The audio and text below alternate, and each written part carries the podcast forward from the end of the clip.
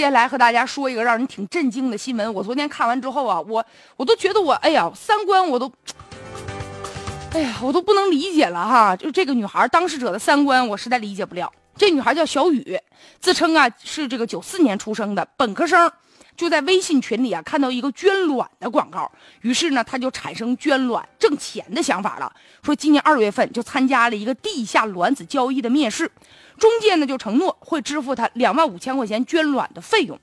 这个取卵的手术啊，不是在医院，而是在一个公寓的里面，私下改造的这么一个手术室。据说整个过程还没有打麻药。他说呀，把我疼的呀，取完卵之后我都虚脱了，手术台我都下不来了。那里面好多人在那等着捐卵呢，还在那排队呢。这小雨呢，也不是说说想要孩子要不了，还不是，她就是一个缺钱的女大学生。然后呢，她自己还解释呢，说：“哎呀，那你看我真的是缺钱，没有办法。”可是拿到报酬几天之后，记者就发现和记者聊天的那个手机呀，那个聊天窗口居然变成了 iPhone 七，啥意思呀？捐完卵之后挣了钱了是吧？两万五买新手机了。你说这女大学生啊，不惜冒着今后可能没法做母亲的风险，居然去卖卵子。你缺钱能缺到这种地步吗？没有这个手机难道活不了吗？就让人看完之后啊，觉得既可悲又可叹。这小雨呢还说呢，说哎呀，那之前也没有人跟我提说捐卵可能会存在一些风险呢，我就自己上网查的。然后他说啊，我听说网上有人说捐卵对身体不好，那我也想了，偶尔一次没关系吧。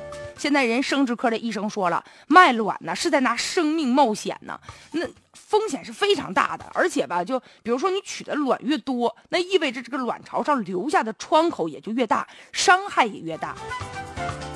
如果一旦要形成炎症了，今后可能会影响生育，甚至可能因为感染会危及生命的。所以之前早就有规定，要禁止任何贩卖或者是出售卵子的交易，不管是个人中介还是医疗机构，但凡只要你从事这种卵子交易，都属于违法行为。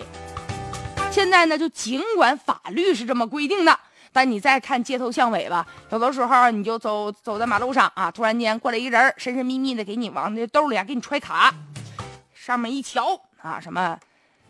哎呀，无痛人流啊，捐精捐卵的小广告。嗯，现在要说呀，这个不孕不育的群体确实是越来越庞大啊。因为呢，这个生殖知识呢普及的不够，再者呢，这工作压力可能大呀，各种各样的原因吧，就导致呢，现在这个不孕不育的夫妇逐年的增加。据说目前呢，这个患者已经超过了五千万，占到育龄夫妇比例的八分之一，八分之一的比例啊。在这样的情况之下，就很多呢求子心切的人，但是呢求子又无门路的人怎么办呢？就病急乱投医了，就产生了一个灰色的产业链也就是说地下的这种取卵啊，取一次卵就说给两三万块钱。现在不就这个女生就是误入歧途了吗？这个小雨就是个典型的例子。虽然说咱们现在呀也设立了一些公益性质的，像精子卵子库，但是受益的人呢确实是少数。所以怎么办？咱们一方面要扩大精子卵子捐赠的这个合法的途径，另外一方面呢，让那些真正的有需要的夫妻通过合法的途径去拥有自己的宝宝，打击非法收受这个卵子的行为啊，也应该啊。另外一方面就是给大家普及一些相关的这个医疗知识。